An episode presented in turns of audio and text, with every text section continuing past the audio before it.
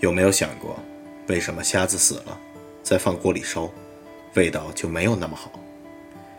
因为活着的虾子，当被丢进爆油的锅里，它疼啊，浑身紧缩，大叫：“我操，疼死爹了！”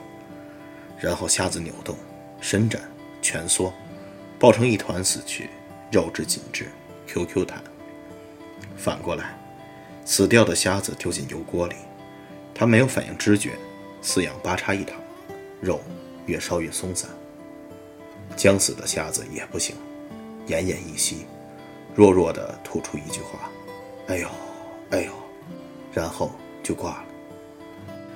当年跑到松花江吃鱼，那个鲜美滑嫩，真赞。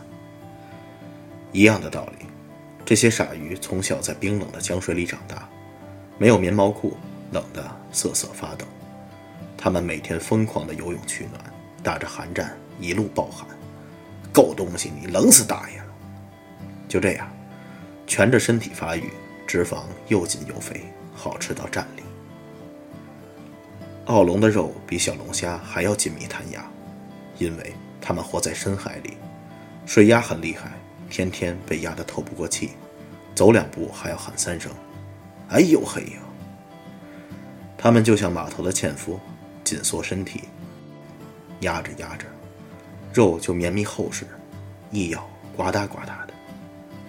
所以，小龙虾要吃活的，去馆子不行，要自己冲到物流市场，那里是各省运来的货才落地。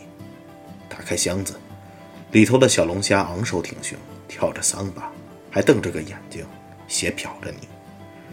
看到他这个鸟样子，你还不干他吗？赶紧买回去，洗洗涮涮，下油锅吧。我是跟一个年长的朋友聊到这些，他端着酒杯，叹口气：“这是不是就跟感情一样，有了艰难的岁月，才可以造就甜美？共苦过，同甘，尤其绚烂。”我一愣：“他娘的，不知道啊。”他说：“我有了女儿之后，突然发现自己好想把一切拥有的东西。”都给他，他是意外的产物，出生在计划之外。可当他来到这个世界，我豁然找到新的意义。这么说吧，我最着急的事情是每天都想还有什么可以给他，让他开心，让他满足。我恨不得把自己的命都给他。他喝了口酒，不夸张，我很真诚，我真的很想把自己的命都送给女儿。我呆了一下，那你的太太呢？他沉默，开口：“我的命已经给女儿了，所以就这样吧。”我说：“我换个理解，吃货也能吃出来的道理，比如吧，现在的女生动不动就想找这样一个男人，一个房子、车子、工作全部落实完毕的男人，物质生活已经接近完善的男人。”可是这种现成的经济条件，就好比一锅死虾子。他们没有经过苦难，直接软趴趴的煎好盛在你碗里。他们虽然表皮明亮，然而肉质疏松，气味难闻，吃着吃着就哭了，第二天还会拉肚子。朋友说：“嗯，我太太就这样。”我在想，比如吧，两个人共同还房贷。迎来的房屋，你打开门的刹那才会满心欢喜，充满感激与珍惜的去打造这个家。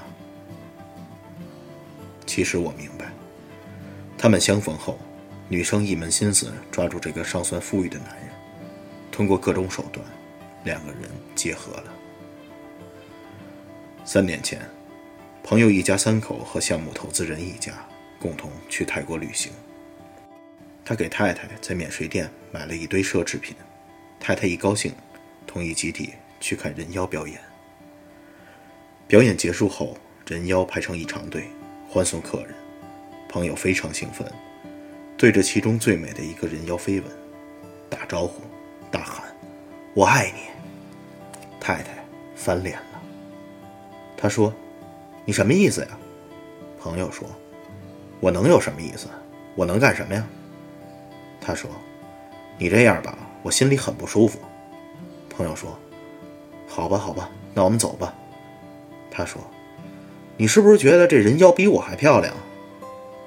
朋友看看投资人一家，觉得面子上挂不住，下意识的调侃消除尴尬，打了个哈哈说：“嗨，人妖当然漂亮了，不然怎么出来混啊？”太太喊：“你不是说这辈子只觉得我最漂亮吗？”大家无语。朋友说：“走吧，走吧。”